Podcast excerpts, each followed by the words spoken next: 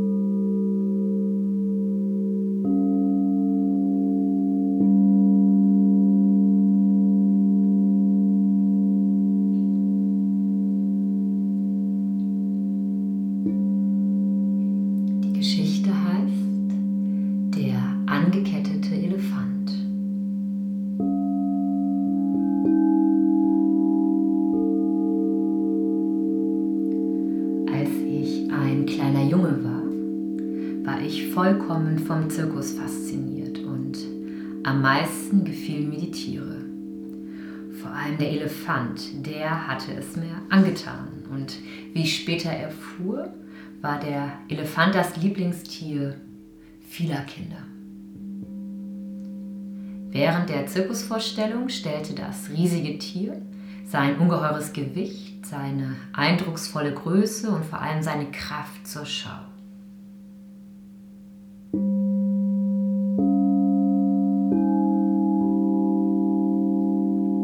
Nach der Vorstellung aber und auch in der Zeit bis kurz vor seinem Auftritt blieb der Elefant immer am Fuß an einen kleinen Pflock angekettet. Pflock war allerdings nichts weiter als ein winziges Stück Holz, das kaum ein paar Zentimeter tief in der Erde steckte. Und obwohl die Kette mächtig und schwer war, stand für mich ganz außer Zweifel, dass ein Tier, das die Kraft hatte, einen Baum mitsamt der Wurzel auszureißen, sich eigentlich mit Leichtigkeit von einem solchen Pflock hätte befreien und fliehen können. Dieses Rätsel beschäftigt mich bis heute. Was hält ihn zurück? Warum macht er sich nicht einfach auf und davon? Als Sechs- oder Siebenjähriger vertraute ich noch auf die Weisheit der Erwachsenen. Also fragte ich einen Lehrer, den Vater oder Onkel nach dem Rätsel des Elefanten. Einer von ihnen erklärte mir, der Elefant mache sich nicht aus dem Staub, weil er dressiert sei. Meine nächste Frage lag dann ja auf der Hand. Und wenn er dressiert ist, warum muss er dann überhaupt angekettet werden? Ich erinnere mich nicht, jemals eine schlüssige Antwort darauf bekommen zu haben. Mit der Zeit vergaß ich das Rätsel um den angeketteten Elefanten und erinnerte mich nur dann und wann wieder daran, wenn ich auf Menschen traf, die sich dieselbe Frage irgendwann auch schon einmal gestellt hatten.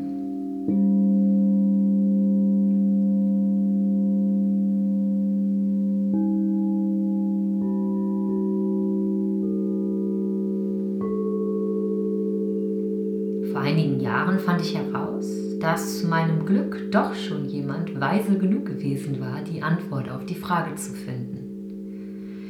Der Zirkuselefant flieht nicht, weil er schon seit frühester Kindheit an einen solchen Pflock gekettet ist.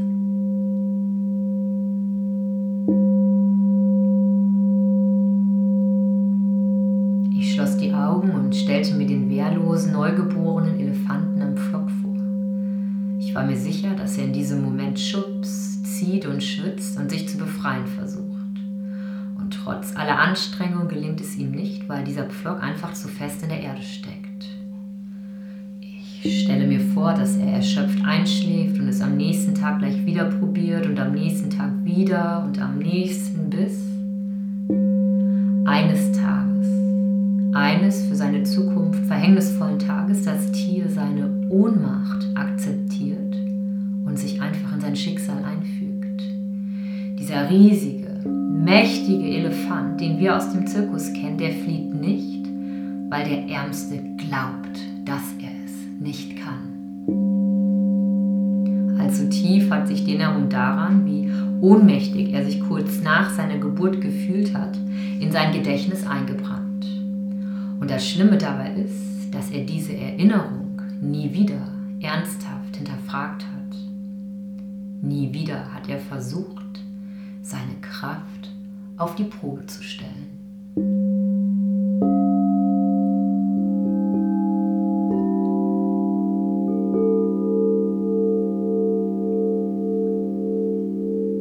Und uns allen geht es ein bisschen so wie diesem Zirkuselefanten. Wir bewegen uns in der Welt, als wären wir an Hunderte von Flöcken gekettet. Wir glauben, einen ganzen Haufen Dinge nicht zu können, bloß weil wir sie vielleicht nur ein einziges Mal und vor sehr langer Zeit, als wir noch klein waren, ausprobiert haben und damals gescheitert sind. Wir haben uns genauso verhalten wie der Elefant und auch in unser Gedächtnis hat sich die Botschaft eingebrannt. Ich kann das nicht und ich werde es niemals können. Mit dieser Botschaft der Botschaft, dass wir machtlos sind, sind wir groß geworden. Und seitdem haben wir niemals mehr versucht, uns von unserem Flock loszureißen. Manchmal, wenn wir die Fußfesseln wieder spüren und mit den Ketten klirren, gerät uns dieser Pflock in den Blick und wir denken wieder, ich kann nicht und ich werde es niemals können. Aber der einzige Weg, herauszufinden, ob du etwas kannst oder nicht. Er ist, es einfach auszuprobieren. Und zwar mit vollem Einsatz und aus ganzem Herzen.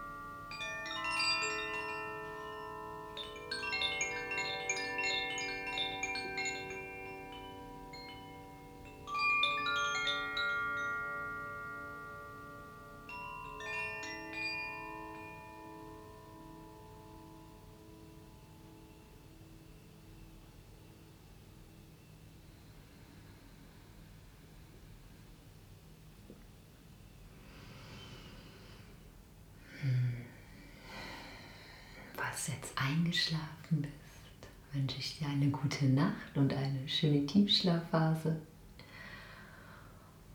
Und falls du jetzt langsam wieder zurückkommen möchtest, beginn ein paar Mal tief ein- und auszuatmen.